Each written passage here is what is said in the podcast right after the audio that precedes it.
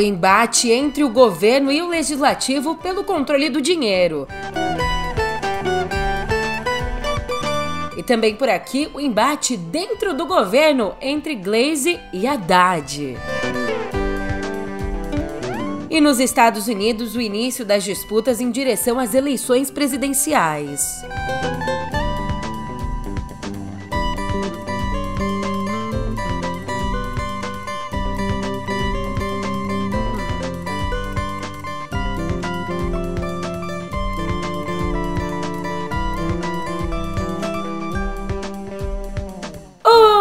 Ótimo dia, uma ótima tarde, uma ótima noite para você.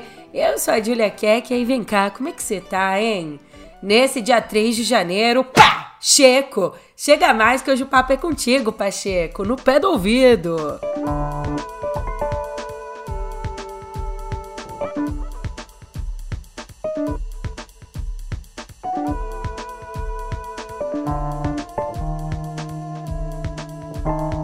Governo quer continuar controlando a grana, a execução das emendas parlamentares. Ou seja, quanto que vai liberar do dinheiro, quando, para quê?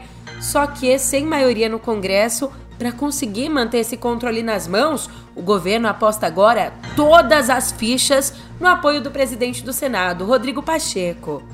Não entendi, Julia, por que isso? É que assim, a Lei de Diretrizes Orçamentárias, a LDO desse ano, elaborada pelo Congresso, trazia no texto, ó que beleza, um cronograma de pagamento de emendas parlamentares. Os dias ali que, ó, o dinheirinho ia pingar na conta. Mas, argumentando que se trata de uma prerrogativa do executivo, o presidente Lula vetou, derrubou esse trecho do texto que trazia o cronograma. Agora, cabe ao Congresso manter esse veto ou não. E o Rodrigo Pacheco nisso tudo? Calma, já vou falar dele. Cavalo. Só que dando a letra de como que vai ser essa negociação, o líder do governo no Congresso, Randolph Rodrigues, disse à coluna do Estadão que, abre aspas, estamos em um regime presidencialista. É impróprio o parlamento determinar quando os recursos devem ser pagos. Isso ofende a Constituição. O parlamento haverá de entender que isso não é adequado ao sistema de governo vigente aqui no Brasil. Por isso, vamos dialogar ao máximo com o parlamento para a manutenção desses vetos. Fecha aspas. Disse, disse, disse, mas o Randolph não quis dizer se o governo vai acabar recorrendo ao Supremo Tribunal Federal caso os vetos sejam derrubados em uma sessão num congresso. E aí que vem o pulo do gato. Agora que o Rodrigo Pacheco entra aqui, essa sessão em que os vetos podem ser derrubados precisaria ser agendada pelo Pacheco acorrentado em você. Estou me sentindo acorrentado. Então, o Randolph continua a fala dele dizendo que, antes de qualquer debate jurídico, vamos procurar convencer o legislativo da impropriedade do calendário de emendas. Temos tempo para amadurecer o assunto com o parlamento e o presidente Pacheco vai ter essa compreensão. Fecha aspas. Será que uma das metas do Pacheco para esse ano é ser mais compreensivo? Vamos ver, né? Na outra ponta dessa disputa, o relator da LDO, o deputado Danilo Forte, do União Brasil, disse ter confiança de que o Congresso vai derrubar os vetos.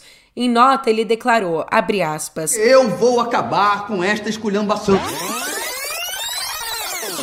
Em nota, ele declarou, aspas, Acredito que a LDO de 2024 reúna o sentimento das mais diversas lideranças políticas por ter sido debatida de forma ampla no parlamento. E por isso tenho confiança de que será possível reverter os vetos citados de maneira a preservar os avanços institucionais, políticos, sociais e econômicos presentes na peça orçamentária. ele meteu essa. Ah, deputado, fala sério, vai. Fala sério. Você acha que esse papinho cola? Todo mundo gosta de dinheiro, todo mundo gosta de comemorar com champanhe. Ou no meu caso, né, com uma cervejinha ali com um colarinho, gostoso, geladinha. Dizem que dinheiro não traz felicidade, mas o dinheiro paga minhas festas e as minhas festas me deixam muito feliz. mas tem gente que está banido da comemoração e não gostou nada disso. Ontem, a presidente do PT, a dona Glaise Hoffmann, respondeu o ministro da Fazenda, o Fernando Haddad. O Haddad, que tinha dito que o PT não pode celebrar os resultados econômicos e, ao mesmo tempo em que celebra, chamá-lo de austericida e dizer que tá tudo errado. E aí, ao Globo, em resposta a isso, a Glaze declarou que, abre aspas, é um direito do partido e até um dever fazer esses alertas e esse debate. Isso não tem nada de oposição ao ministro nem a ninguém. É da nossa tradição.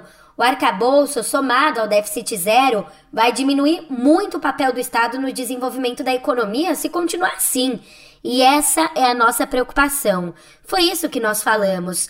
Jamais criticamos e dissemos que tá tudo errado. Fecha aspas. Olha, você percebeu que na fala Glaze faz várias referências, né? Ela faz referência aos apontamentos que o PT fez sobre a política econômica do governo num documento que foi aprovado pelo Diretório Nacional do Partido. E aí, meu filho, ela já aproveitou que estava falando e falou mesmo. Também criticou o fato do Haddad ter dito que o Lula deve sim ser candidato à reeleição, mas que é preciso discutir nomes para depois, para o futuro. E aí, sobre isso, a Glaze pontuou que acho extemporânea a discussão sobre a sucessão do presidente Lula. Nós precisamos fazer tudo certo porque é isso que vai garantir a sucessão e, inclusive, a reeleição do Lula na próxima eleição. Fecha aspas. Os caras já estão preocupados com eleição. Mas pelo menos quem ainda não está preocupado com a cadeira que está sentado é o Paulo Gonet. Mas também ele se sentou agora, né? Foi recém-impossado na Procuradoria-Geral da República. Comigo vem cantando assim, eu tô tranquilão. Tô numa boa, tô curtindo o batidão. E agora, já esquentando o assento, o Gonet quer puxar para si a condução dos inquéritos sobre os atos golpistas do 8 de janeiro do ano passado. Normalmente, como é que é o trâmite? Uma ação penal é conduzida pela PGR até que a denúncia seja formalizada. Só que nesse caso, do 8 de janeiro, as investigações foram conduzidas desde o primeiro momento pelo ministro do Supremo, Alexandre de Moraes. A justificativa para isso, para estar tá no colo do Moraes, até então, era a inapetência do então procurador-geral Augusto Aras em dar andamento a processos nocivos ao ex-presidente Jair Bolsonaro e a patotinha dele. Mas agora tá tudo em casa. O Gonelli foi alçado à PGR com o apoio explícito do Alexandre de Moraes. Então o diálogo entre os dois tende sim a ser melhor. E segundo fontes próximas a eles, o único senão para o Gonê puxar, né, essa responsa para ele é que o Gonê tem um perfil menos punitivo que o Alexandre de Moraes. O Moraes que tem penalizado duramente os réus do 8 de janeiro.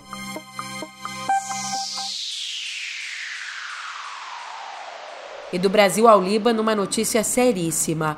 Ontem foi morto o número 2 do gabinete político do Hamas, o Saleh al-Arouri. E veja bem que eu falei o número 2 do gabinete político, tá? A gente não tá falando do braço terrorista. Bem, esse ataque que matou Saleh e outras cinco pessoas foi lançado por drone no sul de Beirute, a capital do Líbano. O Hamas responsabilizou Israel, mas o governo israelense não assumiu a explosão. Mesmo integrando o gabinete político, Al-Arouri, que foi morto aos 57 anos, foi um dos membros fundadores da ala militar do Hamas, as Brigadas Al-Qassam, e também é o mais alto líder do grupo morto desde 7 de outubro, quando eclodiu o conflito.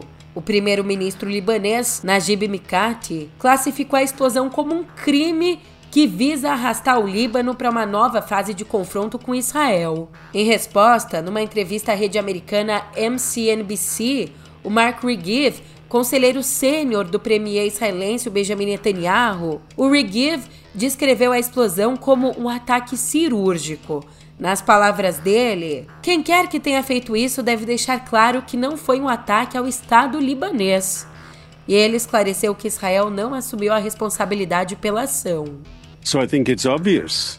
Obviously, in Lebanon, there are many Hezbollah targets, but whoever did this strike was very surgical and went for a Hamas target because Israel is at war. Uh, uh, uh, uh whoever did this uh, has a has a gripe with Hamas. Uh, it's once again whoever did this. It's not an attack on the Lebanese state. It's not an attack on the Hezbollah terrorist organization. Whoever did this, it's an attack on Hamas.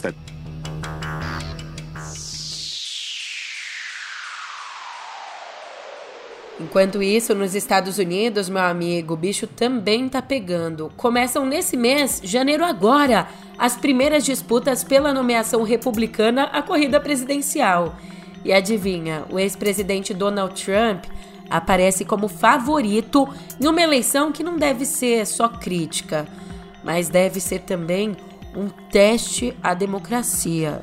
Trump, aliás, está prestes a completar um impressionante regresso político que contou com vários fatores-chave. Trump acabou transformando as acusações criminais num grito de guerra e se beneficiou de uma campanha disciplinada, de uma oposição estagnada e também da fraqueza do presidente Joe Biden. Com isso, tudo isso junto, ele tem reacendido a base de apoiadores, o que é bem preocupante. E essa preocupação é refletida no comentário do jornalista Frank Bruni, do New York Times. Ele que pontua que, abre aspas, eu não consigo me livrar de uma profecia grandiosa que Donald Trump fez repetidamente no ano passado, enquanto olhava para a corrida presidencial de 2024. Trump começou a chamá-la de batalha final. E à medida que ele continuava a elogiar biblicamente essa batalha final, minha reação mudou e me surpreendeu. Ele pode estar certo. E se ele ganhar tudo? Ele provavelmente desempenhará o papel de ditador por muito mais de um dia, e os Estados Unidos, que ele molda a seu gosto egoísta, poderão ter pouca semelhança com o país que conhecemos e amamos até agora. Fecha aspas. Pesado demais, vou até parar aqui, ó.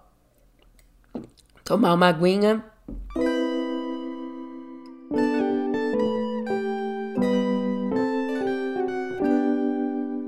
Você lembra que ontem a gente conversou aqui que o Exército voltou a autorizar o registro de novos CACs? Então, essa notícia na editoria de política deu uma desanimada legal, só que hoje aqui em Viver, uma notícia boa. O número de novos registros de posse de armas de fogo para defesa pessoal agora é o menor no Brasil desde 2004. Escuta só, presta atenção nesses dados. De acordo com a Polícia Federal, no ano passado, a gente teve 20.822 novos cadastros. Pode ser muito aí na sua concepção, mas isso é quase 82% a menos do número que a gente teve em 2022, quando a gente teve 114.044 novos registros. Obviamente, essa queda é explicada pelas novas restrições impostas pelo governo Lula lá no começo do ano passado, no começo da gestão. Mas aí você pergunta, Júlia, essa, essa queda aconteceu porque as pessoas estão desencorajadas a pedir a posse? Também. Só que além da redução de pedidos, 75% das solicitações que foram feitas foram negadas. E agora que a gente já teve um dado animador, Infelizmente, o noticiário volta a puxar a gente para uma notícia muito complicada porque o total de trabalhadores encontrados em condições análogas à escravidão no ano passado, sabe quanto? 3.151 trabalhadores nessa situação. O número é do Ministério do Trabalho e Emprego. Olha, esse número, essa quantidade é a maior desde 2009, um ano em que a gente teve 3.765 pessoas resgatadas. E olhando para o dado de hoje, a maior parte das vítimas trabalhava no cultivo de café, uva e cana-de-açúcar. Goiás foi o estado com maior número de resgatados, acompanhado por Minas Gerais, São Paulo e Rio Grande do Sul. Enquanto isso, lá fora, a reitora da Universidade de Harvard, a Claudine Gay, pediu demissão ontem. É, ela, primeira mulher negra a presidir a instituição, ela ocupava o cargo desde julho.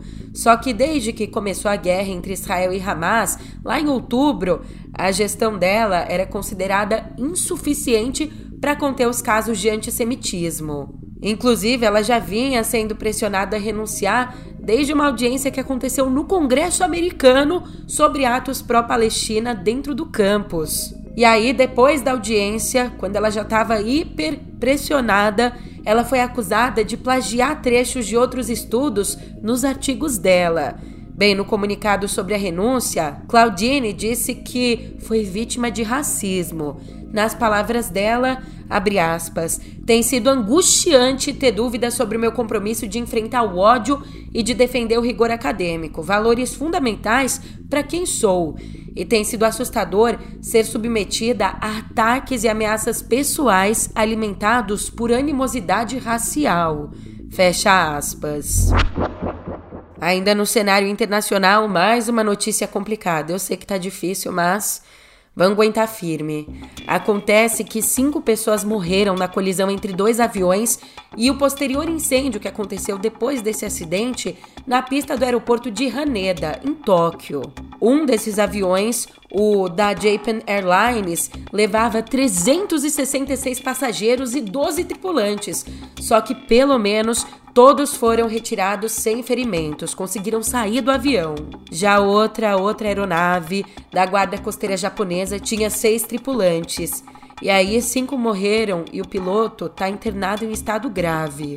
E esse avião da Guarda Costeira Japonesa se preparava para decolar, levando ajuda humanitária a uma região do país que foi atingida na segunda por um terremoto.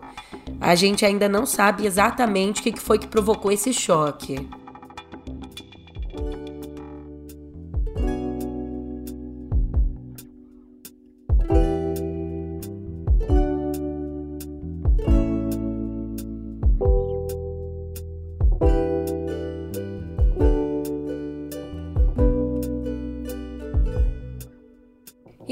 Compensar todas as coisas pesadas que eu tive que te contar na editoria de Viver, aqui em Cultura, o discurso maravilhoso de Hollywood, que a gente tem que abrir mais espaço para cineastas mulheres, que as mulheres têm que ser protagonistas das suas próprias obras, coisa fina, nossa. Infelizmente, velho, infelizmente, quem causa isso tudo, que é uma responsabilidade que talvez você tenha que assumir, são os homens brancos privilegiados, velho somos nós. Então é um lugar que a gente precisa ouvir e a gente precisa aprender. Eu espero que você tenha gostado do discurso, porque não passou disso, foi só um discurso. Um estudo feito pela Universidade USC Annenberg, da Califórnia, esse estudo mostrou que, mesmo com sucessos que estouraram assim a boca do balão, que foram dirigidos por mulheres, como o filme da Barbie, da Greta Gerwig e também O Urso do Pó Branco, da Elizabeth Banks, apesar desses casos pontuais que estouraram, dos 116 diretores que estão ligados aos 100 filmes de maior bilheteria nos Estados Unidos no ano passado, só 14 eram mulheres. E aí, para além do recorte de gênero, um outro dado que grita: dessas 14 mulheres, só 4 não eram brancas. Para recapitular aqui, a gente teve os 100 filmes de maior sucesso nos Estados Unidos no ano passado. E aí, 116 diretores são ligados a essas produções. Dos 116, só 14 são mulheres. E das 14, só 4 não são brancas. Tem mais! Se a gente olhar para as quatro, três são asiáticas. A Adele Lin, de Joyride Loucas em Apuros, também a Celine Song, de Past Lives, e a Falvira Santorne, que dirigiu Wish, O Poder dos Desejos. Enquanto a única mulher preta a dirigir um dos 100 filmes mais vistos foi Nia da Costa, que dirigiu as Marvels. E não precisa ir muito longe para imaginar, né? O estudo ainda apontou que homens pretos, asiáticos e hispânicos também estão subrepresentados entre os diretores.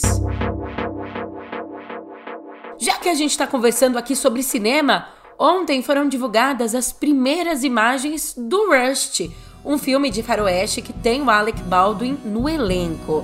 E as imagens, aliás, elas mostram Baldwin, também Francis Fisher e mais nomes do longa, que acompanha a jornada de um jovem em fuga depois de ser acusado de um crime. Bem aquele jeitão faroeste. Ainda sem data de estreia, o longa, ele já é antecipado por uma fatalidade. Ele ficou marcado pelo acidente horroroso que matou a diretora de fotografia Halina Hutchins no outubro de 2021. Na época, se você não está lembrando, durante o ensaio, o Baldwin ele acabou disparando uma arma que ele não sabia, só que estava carregada com munição de verdade, em vez de munição cenográfica. Mas vem cá, deixa eu te perguntar, o que, que você fez de ontem para hoje, hein? Deu tempo? Suas 24 horas renderam? Eu mesma trabalhei, fiz almoço. Hum, de almoço fiz um franguinho, ó, fritinho com arroz, purê, delícia.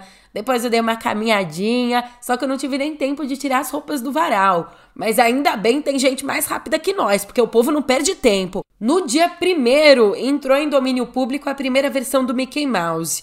E desde então, olha isso, o povo como é. Desde então, essa versão já ganhou várias histórias derivadas. Entre elas, o filme de terror Mickey Mouse Trap. Na produção, o tradicional personagem da Disney, ele canta trap, brincadeira. Mas o Ratico, ele aparece como um serial killer que usa uma máscara que aparece lá, lá na versão inicial do Mickey de 1928.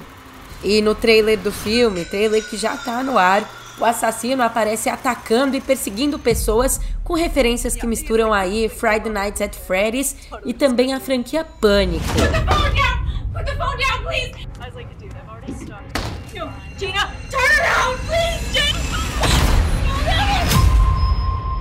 A gente ainda não tem uma data de estreia, só que a gente sabe que a obra tem o roteiro de Simon Phillips e a direção do Jamie Bailey, que já fez outros filmes de terror de baixo orçamento. E não para por aí, agora a gente vai ver Mickey à torta e à direita, pipocando por aí. O Mickey também foi anunciado como vilão de um game também de terror, o Infestation 88,